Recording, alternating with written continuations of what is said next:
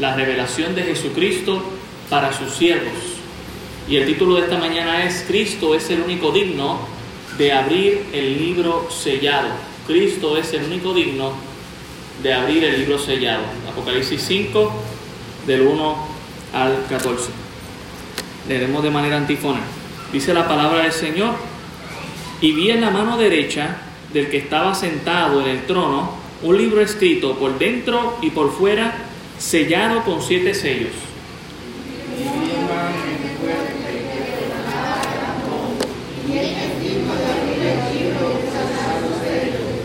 Y ninguno, ni en el cielo, ni en la tierra, ni debajo de la tierra, podía, podía abrir el libro ni aún mirarlo.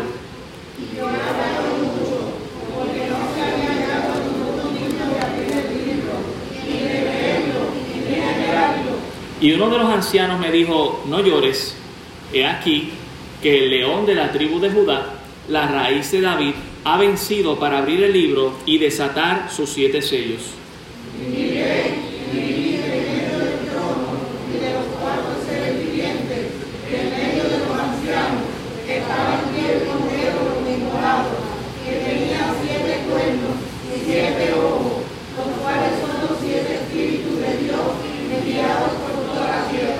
Y vino y tomó el libro de la mano derecha del que estaba sentado en el trono.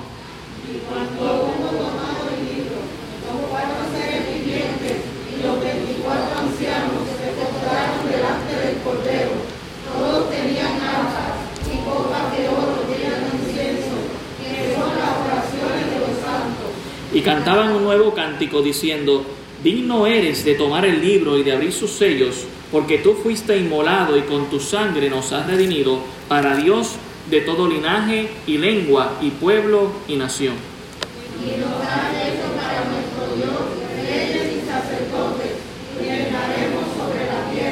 Y miré y oí la voz de muchos ángeles alrededor del trono, y de los seres vivientes y de los ancianos, y su número era millones de millones.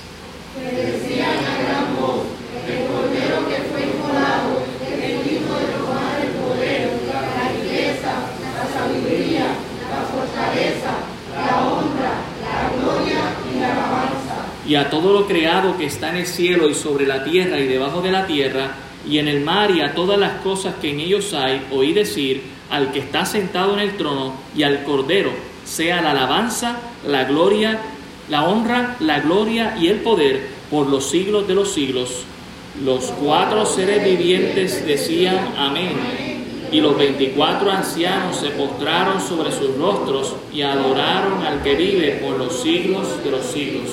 Gracias Señor por presentarnos el futuro, un futuro glorioso, donde nos muestras que tú estás en tu trono, Señor, y que tú eres el único digno para consumir el resto de la historia de la humanidad, Señor, y para redimirla para tu gloria, honra por los siglos de los siglos. Ayúdanos, Señor, en esta mañana a seguir mirando tu trono, a seguir mirando tu presencia, enfocarnos en ella, Señor, porque es el futuro que nos espera en Cristo Jesús. Damos gracias por todo en el nombre de Jesús. Amén. Pueden tomar asiento, hermanos. Cristo es el único digno de abrir el libro sellado. De eso hablaremos en esta mañana con el favor del Señor. Hermanos, en el capítulo 4 vimos el trono de Dios y todo lo que estaba alrededor del trono, cómo giraba todo en torno y alrededor del trono de Dios recordándonos que Jesús está en medio de su iglesia y el trono donde Él está y donde está Dios Padre está en medio no solamente del mundo, sino del universo y de todo lo creado. Por eso es que todavía en el siglo XV, cuando usted lee la historia, muchas de las personas creían que el planeta Tierra era el centro de todo porque mirando las escrituras, veían el trono de Dios. Y cuando estudiaron lo que era la gracia, pensaron, bueno, pues definitivamente la Tierra, todo está alrededor del planeta Tierra. Luego, ¿verdad? Con más estudios se entendió que nosotros simplemente estamos girando alrededor del Sol, estamos girando alrededor de algo más. Pero la realidad es que todo el universo gira alrededor de Dios. y esto es lo que todavía a los científicos les falta llegar para entender. Dios está en, el centro de todo y nuestra mirada debe estar fija como la mirada de Juan en el trono de Dios. Y vimos el capítulo 4, esa adoración con la que se culmina los cuatro seres vivientes, los 24 ancianos, los ángeles, adorando al que está en el trono, a Dios. Y de esa, de esa misma escena, en el capítulo 5 entramos a un detalle que Juan ve de Dios que está sentado en el trono. Y es bien interesante porque esta escena que nosotros vamos a ver, gracias hermano, es una escena que en Puerto Rico nosotros la tenemos grabada en el escudo de nuestro país. Qué, bendición, pero a la misma vez qué tristeza. Porque la gente no sabe lo que significa ese escudo. Si usted ha tenido tiempo, si usted, quiero darle la libertad, ¿verdad? Sin que usted se me, se me desconcentre, pero si usted no sabe todavía cuál es el escudo de Puerto Rico, usted puede buscar en internet un momentito ahí, googlearlo a los jóvenes quizás que quizás no saben lo que es el escudo. Buscarlo un momentito y ver el escudo, ver el fondo, ver al cordero que está con una cruz con la bandera y sentado sobre el libro y siete sellos. Esa es la escena que está grabada en el escudo de nuestro país. Y por esa es la razón que quizás ustedes han escuchado en algún momento que Puerto Rico es la isla del Cordero, es en referencia a ese emblema, no lamentablemente en referencia a la vida espiritual de nuestro país, pero sí en referencia a ese emblema que deseamos que algún día pueda ser la isla del Cordero, que todos conozcan a Cristo Jesús y le den la gloria y la honra a Él que está sentado en su trono. El Cordero es Cristo, no es que el Cordero sea un animal nacional de nuestro país. En todo caso es el ave, el averiguado, el, animal nacional de nuestro país. Pero eh, ahí de lo que nos está hablando es de el Cordero, que es Cristo, y no está sentado en un rollo o en la Biblia, está sentado sobre este libro que está sellado. Y la imagen que se intentó hacer del escudo era un libro, pero los sellos parece que están sueltos, porque quien, único los puede abrir es el Cordero. Y qué bendición que lo presentan de esa manera. Todavía eso no ha sido así. En todo caso, ese libro todavía aún permanece sellado. Lo interesante es que usted y yo leyendo la Biblia nos vamos a dar cuenta que usted y yo podemos saber lo que está dentro y fuera de ese libro. Y, mucha gente se estará preguntando qué significará eso cuando ven solamente el escudo, pero usted y yo cuando vemos la Biblia sabemos lo que hay afuera y adentro, que lo estaremos viendo desde el capítulo 6 en adelante, lo que está dentro de ese libro sellado. La realidad es que ese cordero, hermanos, es Cristo. Y ese libro que está en el que está sentado es el libro que estaremos viendo en esta mañana. Es un capítulo maravilloso, es la escena más importante de la historia de la humanidad, porque sin esta escena el resto de, lo que va a suceder en el futuro no se daría si no fuera por esto. En el capítulo 1, el versículo 5, dice lo siguiente, y vi en la mano derecha del que estaba sentado en el trono un libro escrito por dentro y por fuera, sellado con siete sellos. Usualmente algunas cartas y algunos libros o algunos rollos, como se puede sacar de los manuscritos, la interpretación del libro es rollo, se escribían tanto por dentro y por fuera para darle veracidad al mensaje, a la información que estaba ahí. Y para que no hubiera un espacio donde alguien más pudiera poner algo, se escribía por dentro y por fuera y se iba cerrando y mientras se iba cerrando ese rollo de forma vertical se le iban poniendo unos sellos para confirmar que ese libro venía o ese rollo venía de una sola fuente y que esa fuente era confiable.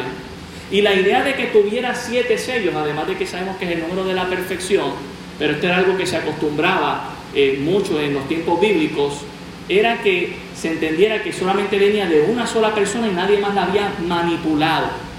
Así que este libro es un libro que Dios ha escrito. Y este libro está escrito por dentro y por fuera. Y mire el versículo 2. Dice, y vi a un ángel fuerte que pregonaba a gran voz, ¿quién es digno de abrir este libro? Este libro que está mencionándose aquí, y dice, y de desatar sus sellos o soltar sus sellos, es un libro que no es mencionado por primera vez en Apocalipsis. Si nosotros vamos un momento a Isaías 29, veremos que Isaías hace mención de él. Isaías 29, versículo 11. Isaías 29, 11 y 12.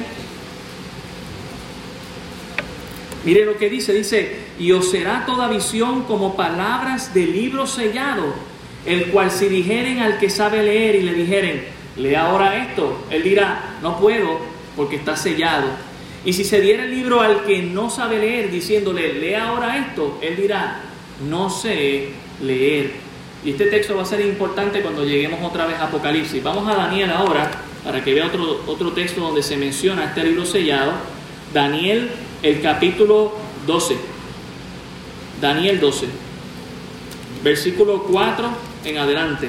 Daniel 12, 4 en adelante. Dice, pero tú, Daniel, cierra las palabras y sella el libro hasta el tiempo del fin. Muchos correrán de aquí para allá y la ciencia se aumentará, cosa que está pasando. Y yo, Daniel, miré y aquí que otros dos que estaban en pie, al uno al, al lado del río y el otro al lado del río, y dijeron, y dijo uno al varón vestido de lino que estaba sobre las aguas del río, ¿cuándo será el fin de, esas, de estas maravillas? Y oí al varón vestido de lino que estaba sobre las aguas del río, el cual alzó su diestra y su siniestra al cielo y juró por el que vive por los siglos, que será por tiempos, tiempos y la mitad de un tiempo. Y cuando se acabe la dispersión del poder del pueblo santo, todas estas cosas serán cumplidas. Y yo oí, mas no entendí. Y dije, Señor mío, ¿cuál será el fin de estas cosas? Él respondió, anda Daniel, pues estas palabras están cerradas y selladas hasta el tiempo del fin. Muchos serán limpios, emblanquecidos y purificados. Los impíos procederán impíamente y ninguno de los impíos entenderá, pero los entendidos comprenderán. Mano, qué bendición que usted y yo, mientras sigamos leyendo el libro de Apocalipsis, entenderemos, comprenderemos. Pero esto no es la primera vez eh, que Juan está mencionando un libro que no se había mencionado antes. Ya vemos que Isaías lo había mencionado, ya vemos que Daniel lo había mencionado. Mire Ezequiel. Ezequiel el capítulo 2. Para los jóvenes que estamos ¿verdad? Eh, en la escuela dominical, en la aplicación del Antiguo Testamento, tenga esto en mente. Lo habíamos visto ya en la mañana del día de hoy. Aún del libro de Apocalipsis sacamos aplicaciones, aún de visiones futuras sacamos aplicaciones al Antiguo Testamento. Ezequiel 2 del 7 al 10. Ezequiel 2 del 7 al 10 dice, les hablarás pues mis palabras, escuchen o dejen de escuchar, porque son muy rebeldes. Mas tú, hijo de hombre, oye lo que te hablo, no seas rebelde como la casa rebelde, abre tu boca y come lo que yo te doy y miré y aquí una mano extendida hacia mí, y en ella había un rollo del libro, y lo extendió delante de mí, y estaba escrita por delante y por detrás, y había escritas en él endechas y lamentaciones y ayes. Y precisamente eso es lo que veremos en el capítulo 6, 7, 8, 9, 10. Siete sellos, siete trompetas, siete copas, y todo eso tiene que ver con endechas lamentaciones y ayes, es decir, juicio, juicio y juicio sobre juicio de lo que Dios va a enviar sobre esta tierra para consumar con la historia de la humanidad. Mire el capítulo 3 del 1 al 3 de este mismo pasaje en Ezequiel. Me dijo, hijo de hombre, come lo que hayas, come este rollo, y ve y habla a la casa de Israel. Y abrí mi boca y me hizo comer aquel rollo, el rollo que tenía en dechas, lamentaciones y ayes, hermano lo tuvo que comer. Mire el versículo 3 y me dijo, hijo de hombre, alimenta tu vientre y llena tus entrañas de este rollo que yo te doy. Y lo comí y fue en mi boca, ¿cómo le fue? Dulce como la miel. Hermano, Apocalipsis, por más juicios que nosotros vamos a ver, para el creyente sigue siendo dulce como la miel. Apocalipsis 1.3 dice, bienaventurado el que lee, el que guarda, el que oye las palabras de esta profecía. Porque él sabe que al final del día Dios va a pasar juicio y justicia y todo eso será terrible. Y como veremos más adelante, Juan también va con el desarrollo y dice que le va a caer al vientre amargo, pero en su boca dulce como la miel. Es decir, para nosotros nos va a causar satisfacción, pero claro, no nos va a dejar de dar pena por los que van a sufrir por no haber creído en Cristo Jesús. Este libro fue mencionado en el Antiguo Testamento y aquí Juan nuevamente hace referencia a él y quien lo está tomando en su mano es Dios. Pero Dios manda un mensaje a través de un ángel fuerte, como nos dice en el versículo 2, volviendo a Apocalipsis 5.2, dice, y vi a un ángel fuerte que pregonaba a gran voz. Noten qué interesante que este ángel fuerte está en búsqueda de alguien más y a pesar de ser un ángel fuerte, él no se considera a sí mismo lo suficientemente fuerte, capaz o digno de abrir el libro. Y si usted recuerda otro texto, en allá en, Salmos, Dios dice que hizo a los ángeles más fuertes que nosotros. O sea, ni un ángel se considera digno y fuerte o capaz de abrir ese libro. Y empieza la búsqueda ahí en el versículo 2, cuando él hace la pregunta, el ángel fuerte, ¿quién es digno de abrir el libro y de desatar sus sellos? Para que la historia de la humanidad fuese consumada de un contrato que Dios tenía escrito a través de sus santos profetas y a través de los tiempos, porque es algo que Dios viene diciendo. Mire, Dios es juez, Él sabe de leyes, Él fue quien las instituyó, el ser humano se ha guiado de ellas Lamentablemente hoy en día hay leyes que no representan el carácter de Dios. Cada vez se va uno, esta sociedad se va desligando más de Dios, pero originalmente todo lo que, todo lo bueno o todas las leyes buenas que se han sacado siempre provienen de la palabra de Dios. Y todas las leyes pervertidas no provienen de la sabiduría ni del consejo de Dios. Usted se puede dar cuenta del carácter de Dios. Y Dios tiene este contrato legal y este libro sellado, diciendo esto es de mi autoría, y yo usé a mis profetas para que lo sellaran y nadie más lo abriera. Y sabemos que en Apocalipsis al final del texto y también en Deuteronomio se nos dice, nadie le puede añadir, nadie le puede quitar, está completo el mensaje, es todo lo que usted necesita, punto y se acabó. Él está diciendo, yo tengo aquí esto, ¿quién es digno de abrirlo? ¿Quién es digno de terminar con la historia de la humanidad? Cuando Él extiende su mano y hace esta invitación, en la búsqueda sucede algo. Mire el versículo 3. Y ninguno, ni en el cielo, ni en la tierra, ni debajo de la tierra, podía abrir el libro, ni aún mirarlo. Por eso le digo que ese libro, aunque contiene porciones escritas de la palabra del Señor, donde nosotros podemos leer esas endechas en el futuro no es en sí la Biblia, aunque va a contener palabra de Dios ese libro. Pero noten que dice que ni aún podía mirarlo. Gracias damos a Dios que podemos mirar este libro y podemos leerlo para saber acerca del libro del rollo. Pero note aquí que nadie fue hallado en ningún lugar existente. Ni en el cielo, ninguno de los 24 ancianos, ninguno de los cuatro seres vivientes, eh, ninguno de los ángeles, ni en la tierra ningún ser humano, ninguna bestia, ninguna planta, ni debajo de la tierra ningún gusano, ningún ser viviente que quizás no se haya descubierto. Nadie fue hallado digno, estaban en la búsqueda.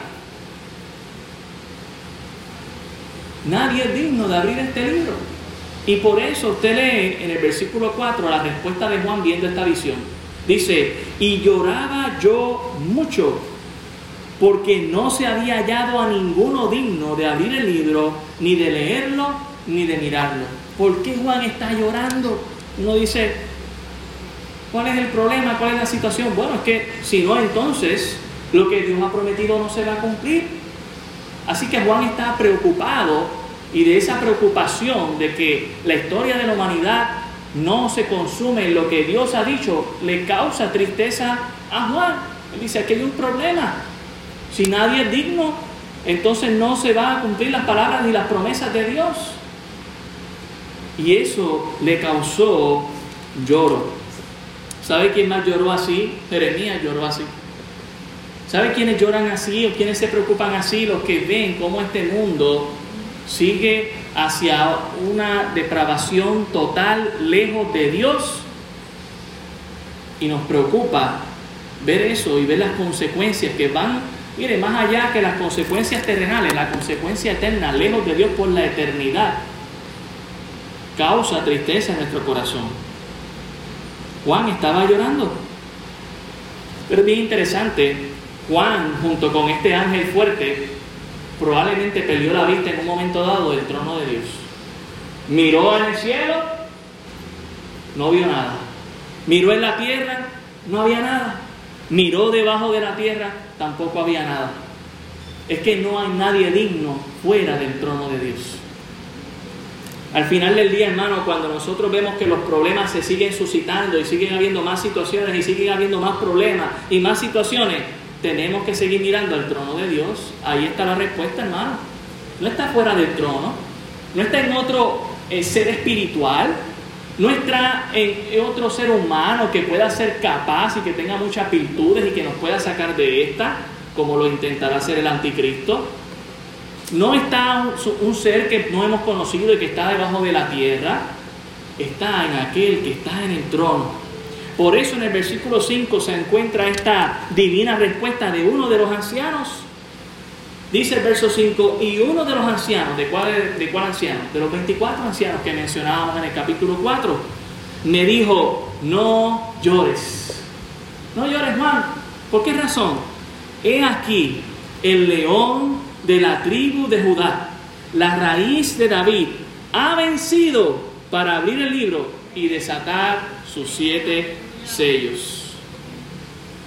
Recordamos la semana pasada que dentro de todo lo que podemos decir, aunque no podemos decir categóricamente quiénes son esos 24 ancianos, muy probablemente son una representación de la iglesia y, hoy veremos algo que también le da más base a eso en el mismo texto.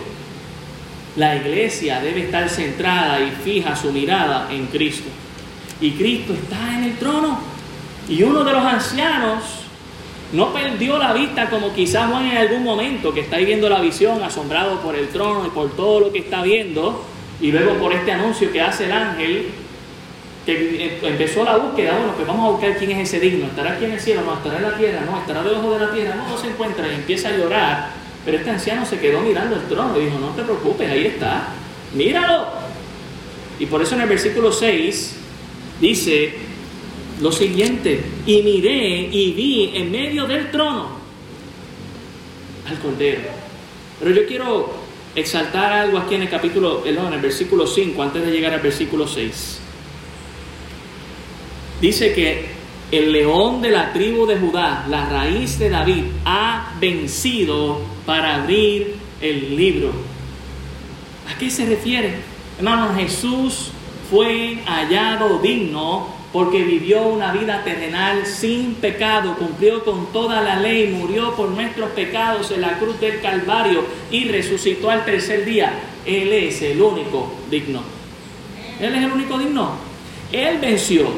Y por eso debemos recordar, hermanos, que aunque vienen momentos difíciles en nuestra vida, recordemos que ya Cristo venció. El cristiano no está peleando en una posición de derrota. El cristiano no está peleando en una posición donde puede ser posible vencedor. No, si usted es verdaderamente cristiano, usted ya venció en Cristo Jesús. Porque usted está con el que es digno de abrir el libro y de desatar sus sellos. Juan sabía que si nadie podía abrir este libro, nadie podría culminar con la historia de la redención de la humanidad. Pero Cristo lo hizo posible. Y el anciano llama a Jesús por dos títulos aquí en el versículo 5, el león de la tribu de Judá. ¿Sabe de, dónde está profetizado que Jesús venía de la tribu de Judá y que Jesús y la tribu de Judá representaban a un león? Génesis capítulo 49. Si usted me acompaña allá, cuando Jacob está bendiciendo a sus doce hijos, incluyendo a José. Ya él se encuentra aquí en Egipto, porque José manda a llamar a toda la familia, aún a su papá, y él va a morir, y antes de morir va a pasar su bendición, algo que hacían los padres en el Antiguo Testamento. Génesis 49, versículo 8, hablando, él, ¿verdad? Si usted lee todo el, todo el capítulo, va a ver las bendiciones a cada una de las tribus o de, la, los, de los hijos de, de Jacob. En el versículo 8 empieza a hablar de Judá, Génesis 49. Judá, te alabarán tus hermanos, tu mano en la cerviz de tus enemigos, los hijos de tu padre se inclinarán a ti. Cachorro de león, Judá, de la presa subiste, hijo mío, se encorvó, se echó como león, así como león viejo. ¿Quién lo despertará? León viejo aquí no es la imagen de un león que está cansado, sino de un león experto, de un león maduro, de un león que esto me está molestando, esto no me está causando ninguna molestia, eso que me quiere hacer moverme de mi lugar donde estoy fijo. Yo no sé si usted ha visto un león en la selva, lo confiado que se sientan y lo confiado que se duerme. Ellos no están preocupados por nada, ellos son el rey de la selva. Dice el verso 10, no será quitado el cetro de Judá, ni el legislador de entre sus pies, hasta que venga Silo. Y a él se congregarán los pueblos atando a la vid su pollino y a la cepa el hijo de su asna, lavó en el vino su vestido y en la sangre de uvas su manto. Hermano, este versículo 11 nos habla de la entrada triunfal de Cristo a Jerusalén en su ministerio aquí en la tierra. Este versículo 11 nos habla del evento en la crucifixión.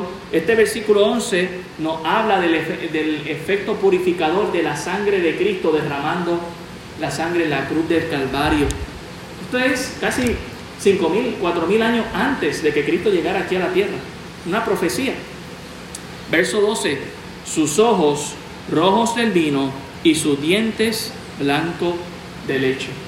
Este título del león de la tribu de Judá es un título que siempre le perteneció a nuestro Señor Jesucristo, aún desde Génesis, profetizado por Jacob.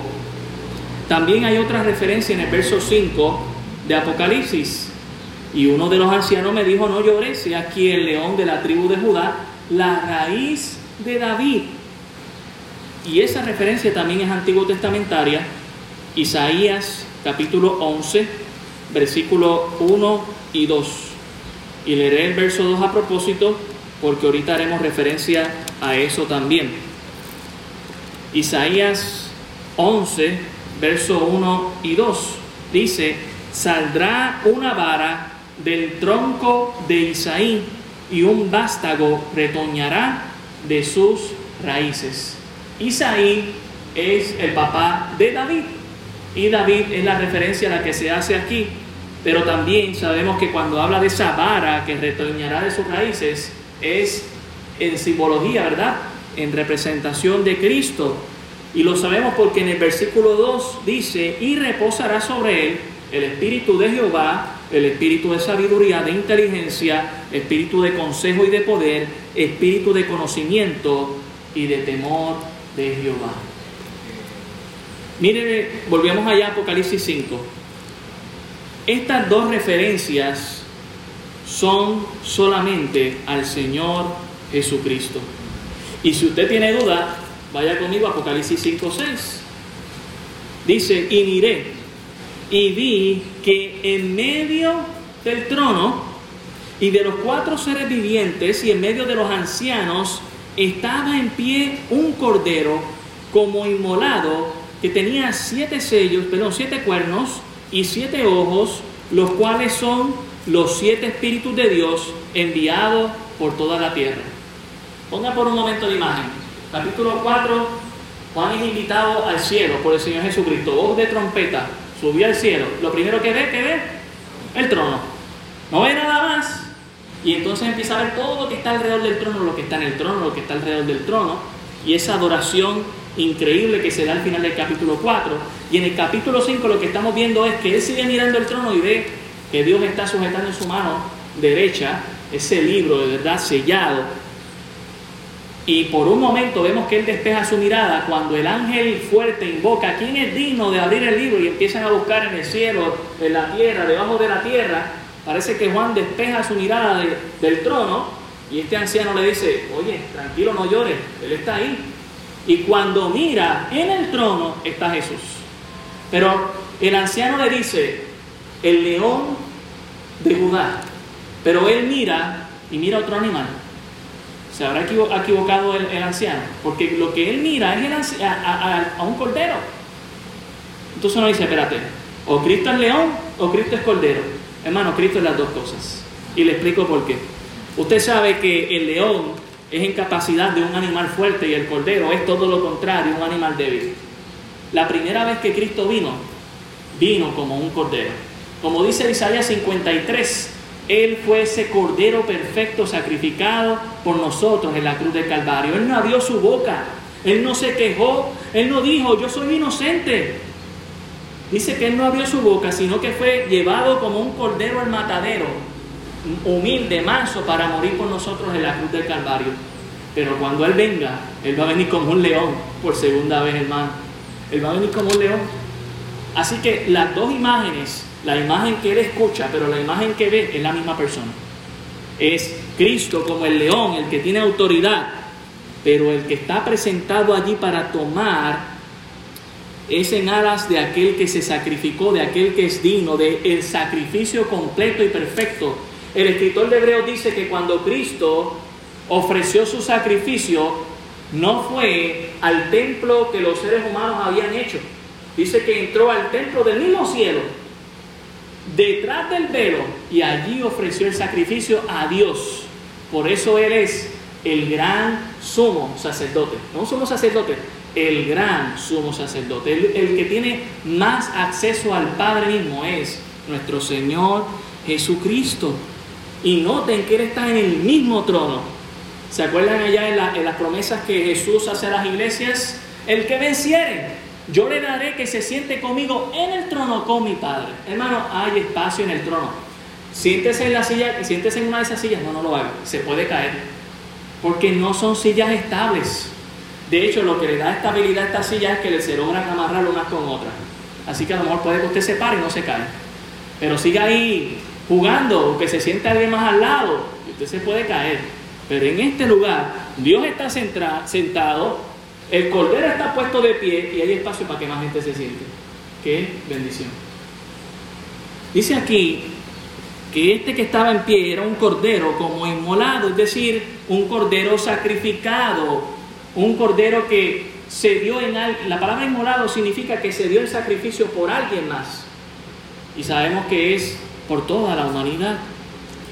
Dice como inmolado que tenía siete cuernos y siete ojos, los cuales son los siete espíritus de Dios enviados por toda la tierra. La palabra siete se repite mucho y queremos recordar que tiene que ver con la perfección y con la eh, que Dios ha completado todo. Todo está perfecto. ¿Sabe en cuántos días Dios acabó todo? En seis días, pero es un séptimo día para reposar.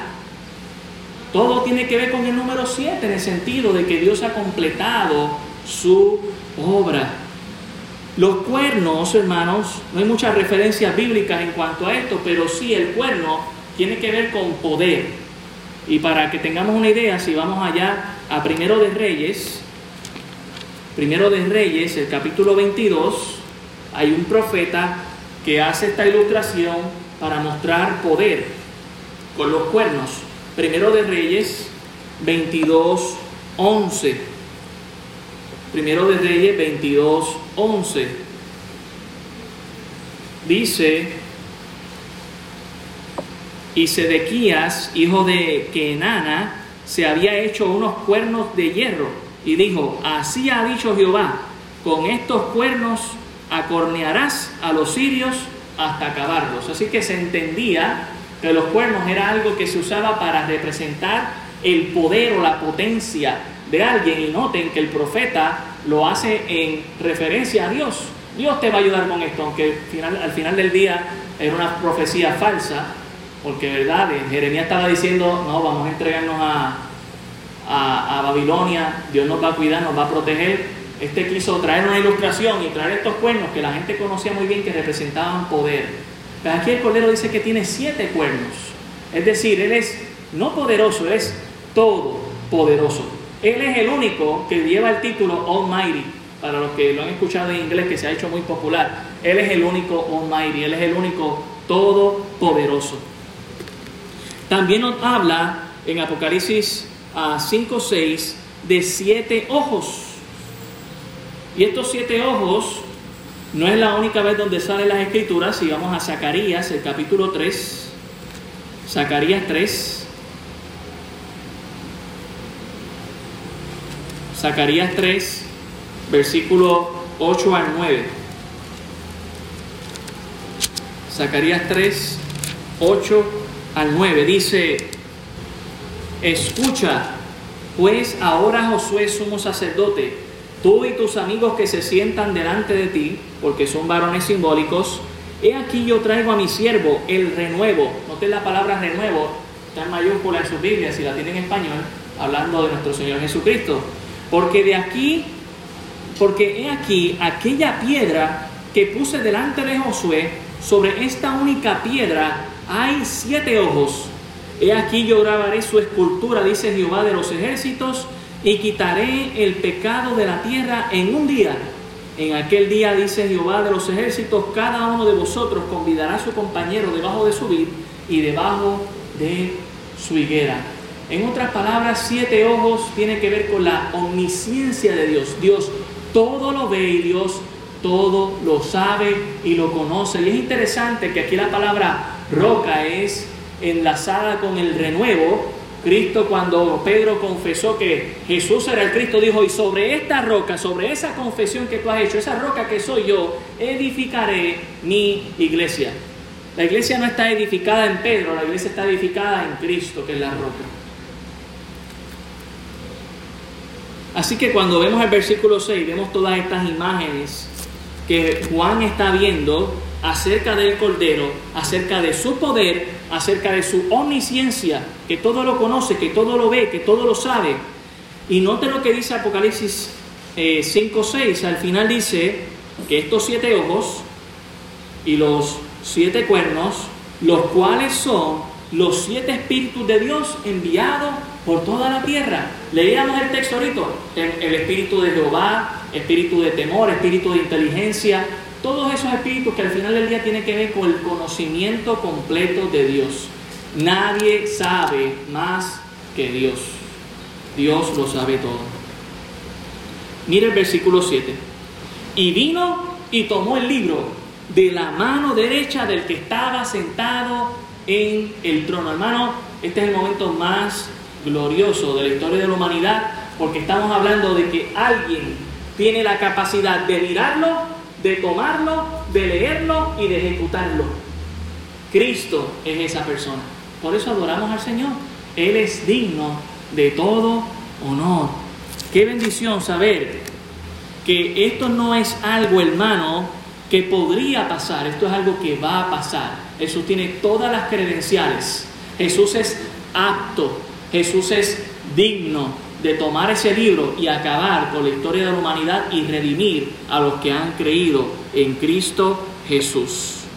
Mientras nuestra humanidad está buscando respuestas en la inteligencia humana o en la inteligencia artificial o en otras cosas que podamos encontrar, la iglesia debe seguir mirando al trono de Dios y entender que no solamente está allí Dios sentado, allí está Cristo en medio del trono y Él va a tomar el libro y Él es apto para terminar con la historia de la humanidad. Mire el versículo 8. Y cuando hubo tomado el libro, los cuatro seres vivientes y los veinticuatro ancianos se postraron delante del Cordero. Todos, la palabra todos es todos, todos tenían arpas y copas llenas, perdón, y copas de oro llenas de incienso, que son las oraciones de los santos. Esta imagen me lleva al templo de Salomón. Yo le quiero invitar a que usted pueda leer las descripciones que Dios le dio a Salomón para construir el templo de Dios, ¿verdad? Que lo construye Salomón.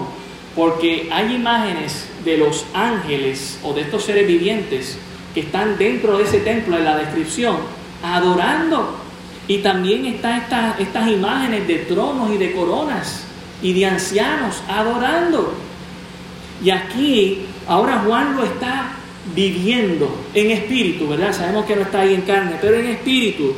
Y noten algunas imágenes aquí, copas de oro.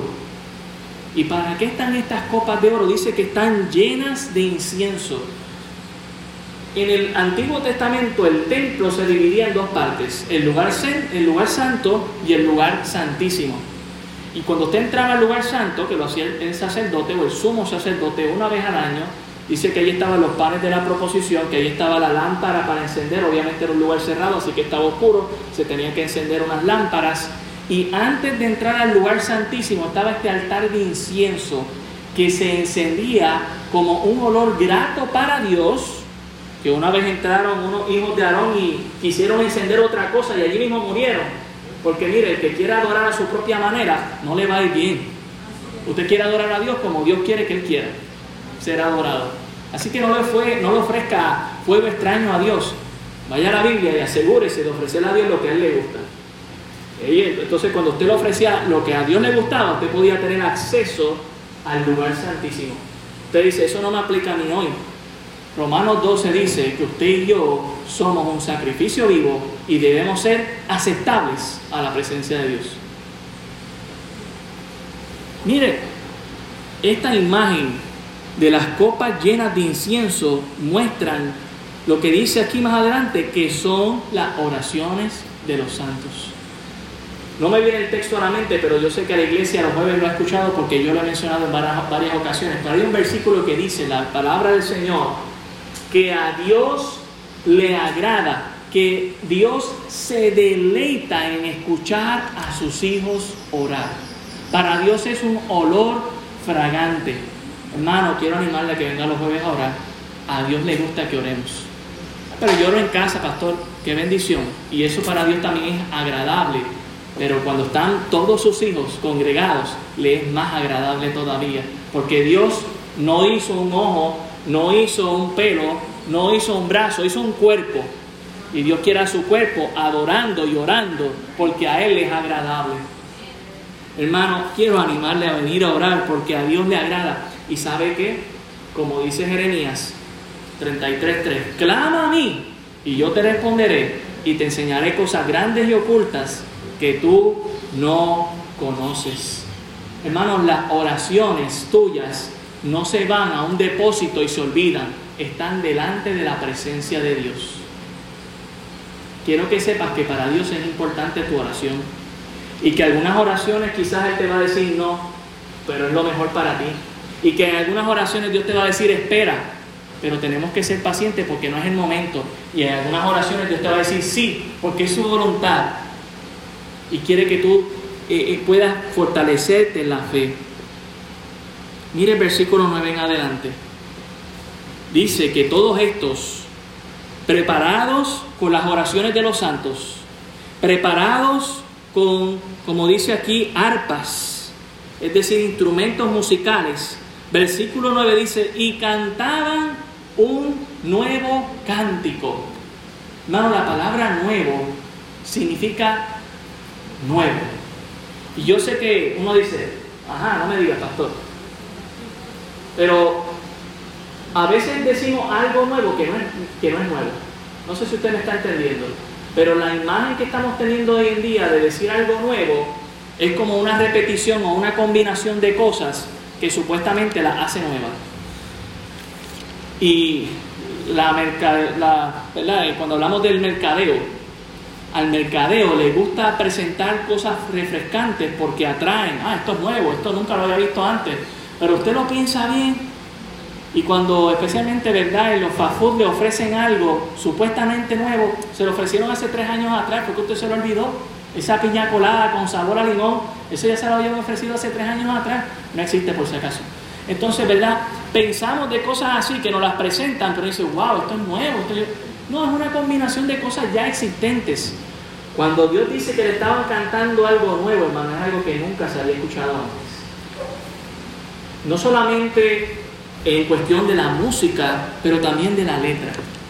Y mira lo que dice aquí, digno eres de tomar el libro y de abrir sus sellos, porque tú fuiste inmolado y con tu sangre nos has redimido para Dios de todo linaje y lengua y pueblo y nación, y nos has hecho para nuestro Dios reyes y sacerdotes, y reinaremos sobre la tierra. Aquí está un primer cántico. ¿Quiénes lo están cantando? Los cuatro seres vivientes, los 24 ancianos en representación de la iglesia, con las oraciones de los santos y con las arpas, alabando y adorando a Dios. Pero hermano, adorando al Cordero, que es Cristo, que es Dios, que está en el medio del trono. Y hay razones por las que se adora. Usted las puede ver aquí enumeradas en el versículo 9. La primera razón por la que se adora a Dios es porque Él es digno. Digno eres. Dios es el único digno de nuestra adoración, hermanos. ¿Sabe cuando usted adora algo? Cuando usted pone algo en primer lugar. Le pregunto yo a usted qué es lo primer lugar en su vida. Quizás decimos rápido, claro, Dios, claro, Cristo, sí, no, pero ¿a qué tú le dedicas más tiempo en tu vida? Esa es tu adoración. ¿Lo habías pensado así? Dios es el único digno de adoración. Dice aquí, digno eres de tomar el libro y de abrir sus sellos, y aquí van más razones, porque tú fuiste inmolado. Tú fuiste aquel que te sacrificaste por nosotros. Como dice Juan 3:16, porque de tal manera amó Dios al mundo que ha dado su Hijo unigénito, para que todo aquel que cree en Él, todo aquel, Dios no dejó a nadie afuera, Dios quiere que todos vengan al arrepentimiento y crean en Cristo. Y con tu sangre nos has redimido para Dios. La sangre de Cristo es preciosa porque su sangre no mancha, su sangre limpia, porque su sangre nos compró. Su sangre fue el pago delante de Dios. Usted y yo teníamos una deuda que usted y yo no podíamos pagar. Y Cristo ofreció su sangre sin pecado. Sin pecado. Delante de la presencia de Dios para que usted y yo, mire, podamos tener acceso al trono. Dice, de todo linaje y lengua y pueblo y nación. Cuando dice linaje, de toda etnia. Cuando dice lengua, de todo idioma. Cuando dice pueblo, de toda eh, la cultura. Cuando dice nación, de todo país. Dios ha hecho un acceso completo al mundo para que vengan a Cristo. Esto no es solamente para los judíos o para los puertorriqueños, esto es para todo el mundo. Dios quiere que el mundo sea salvo. Dice el verso 10, y nos has hecho para nuestro Dios reyes y sacerdotes, y reinaremos sobre la tierra. Esto nos da algún, sentido. Apocalipsis es un libro cronológico, está escrito cronológicamente. De hecho, la palabra después de esto, después de esto, después de esto, lo vamos a ver mucho. Así que nos da un sentido de que una cosa va subsiguiente a la otra.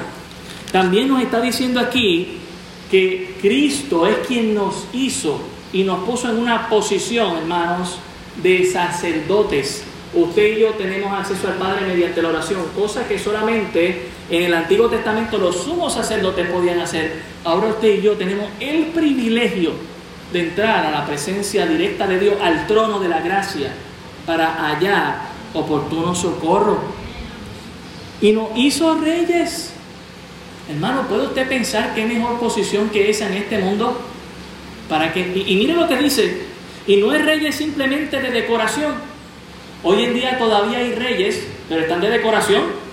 Pregúntale a mi esposa que se va a enfadar enseguida. Tienen un rey allá en España de decoración, ¿verdad? Le pagan un dineral y ¿qué hace? Nada. Está allí. Tienen una reina en Inglaterra que toda la gente está deseando de la muerte. Ha enterrado a mucha gente. Tienen un primer ministro que es función política y ella allí modelando, que si haciendo, oficiando bodas, que si lo otro. No hacen nada. Pero usted y yo no vamos a ser reyes de decoración. Dice aquí, y reinaremos. ¿En qué lugar? Sobre la tierra. Reino milenial y luego el estado eterno que veremos Apocalipsis 19, 20, 21 y 22. Dios tiene propósitos con nosotros, hermanos. Por eso Él es digno de nuestra adoración. Mire lo que dice el versículo 11, y miré, y oí la voz de muchos ángeles alrededor del trono y de los seres vivientes y de los ancianos, y su número era millones de millones. En el griego dice de diez miles a diez miles, que si uno lo sigue contando llegamos uno a los millones, pero en el griego lo que pasa es que para el tiempo del apóstol Pablo, mil o los miles era un número, o llegar al millón a través de los miles era el número conocido en aquel entonces. Hoy en día creo que el número más conocido es octavillones o nueve billones, una cosa así, ¿verdad? Sextillones, quintillones, que se sigue subiendo el número, pero el número más conocido era este, millones de millones, probablemente sean más de lo que estamos pensando en nuestros números.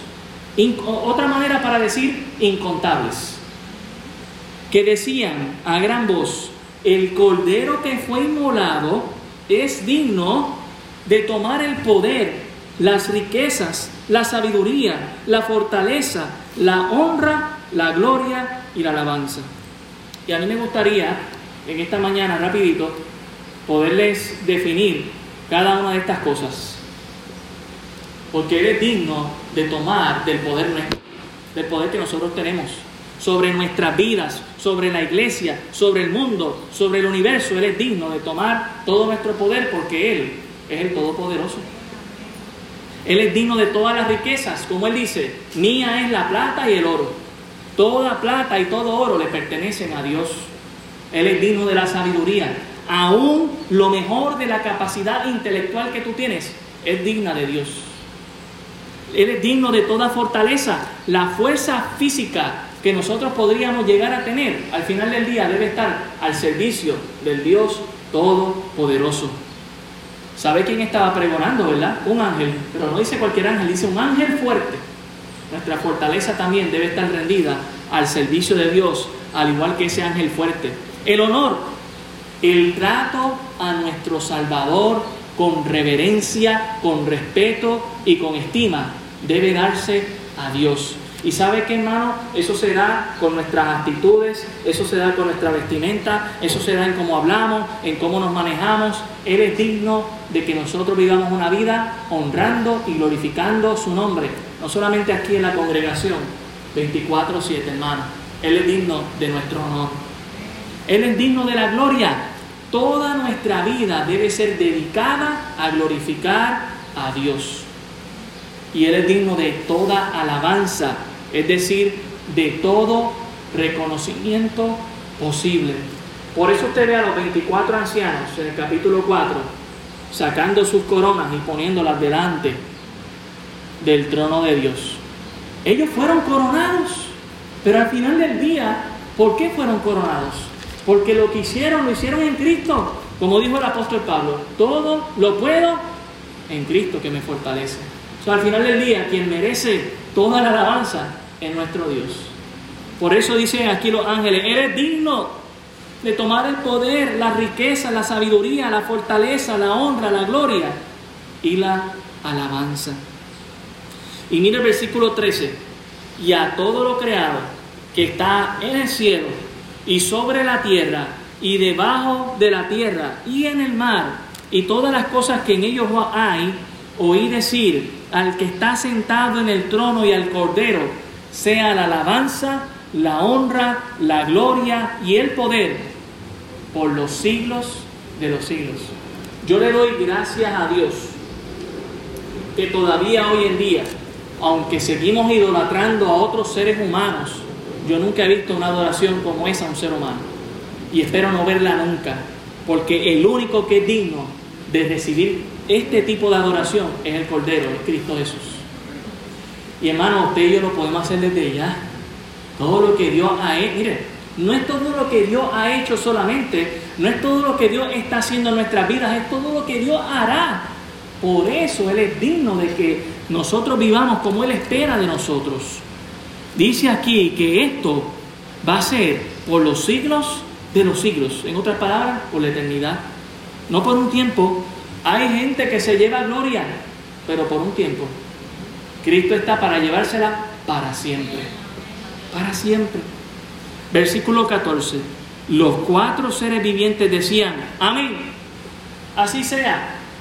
¿Recuerdan lo que, cómo Cristo se presentó a una de las iglesias? Yo soy Él. Amén. Dice aquí, y los 24 ancianos se postraron sobre sus rostros y adoraron al que vive por los siglos de los siglos. Hermanos, ¿puede notar algo entre el capítulo 4 y el, y el capítulo 5? En el capítulo 4 se está adorando a Dios Padre. No se presenta en escena a Jesucristo. Pero en el capítulo 5 se muestra que Jesús estaba en el mismo trono. Porque Él y el Padre uno son. Y se está dando la misma adoración que al Padre. ¿Puede usted entender que Jesús es Dios y que es digno de la adoración? Dice aquí que aún los ancianos volvieron y se postraron para adorar a Cristo como adoraban al Padre. Es Dios, Cristo es Dios. Adoremos a Cristo, adoremos a Dios. Vivamos, mire, los ancianos no dijeron, otra vez nos tenemos que postrar. No, con toda, con, con toda reverencia, Señor, tú eres digno. Último pasaje, vaya conmigo a Filipenses 2 versículo 10. Último pasaje. Y nos vamos a, a Kentucky. ¿eh? Lo decimos con cariño, lo decimos con cariño. Filipenses 2.10 dice, para que en el nombre de Jesús se doble toda rodilla de los que están en los cielos y en la tierra y debajo de la tierra. ¿Le suena eso? Y toda lengua confiese que Jesucristo es el Señor para gloria de Dios Padre.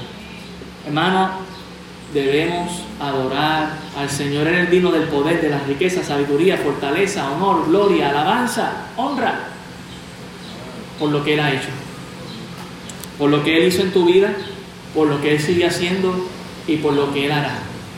Hermano, el cristianismo no llega hasta nuestros días, el cristianismo seguirá por la eternidad porque seguiremos adorando a Cristo y siguiendo a Cristo por la eternidad.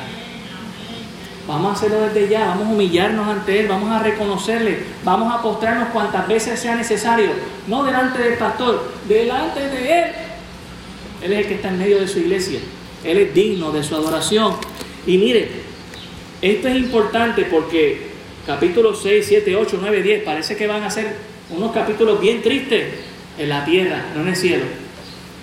Usted va a ver un contraste, la tierra está pasando el apocalipsis que está esperando el mundo. Pero en el cielo, los redimidos están adorando a Dios, están de fiesta. Entonces, mantengamos esa imagen mientras sigamos en los próximos textos. lo que nos espera en el Señor versus lo que espera a los que no están en el Señor. Mientras el libro que será desatado resultará en endechas, en lamentaciones y en ayes, es decir, juicios para esta tierra, el que se abra el rollo para el cristiano es gracias Señor porque tu reino ha llegado. Padre, gracias damos por tu palabra. Ella viva y eficaz. Gracias por recordarnos en esta mañana de volver a mirar al trono y de volver a animarnos, a postrarnos ante tu presencia para adorarte a ti. Estamos viviendo tiempos difíciles en la tierra, Señor, pero tú nos animas a mirar al cielo, a mirar al trono y a recordar que Cristo es quien va a consumir la historia de la humanidad y que Cristo nos ha redimido, nos ha salvado para estar contigo en comunión por la eternidad. Ayúdanos, Señor, a recordar eso cuando miremos a la tierra. Cuando veamos situaciones tan difíciles que está viviendo nuestro país y el mundo entero, que volvamos otra vez a mirar al trono, a mirar a tu presencia, porque tú sigues en control. Gracias, Padre. Damos por todo en el nombre de Jesús. Amén. Dios le bendiga.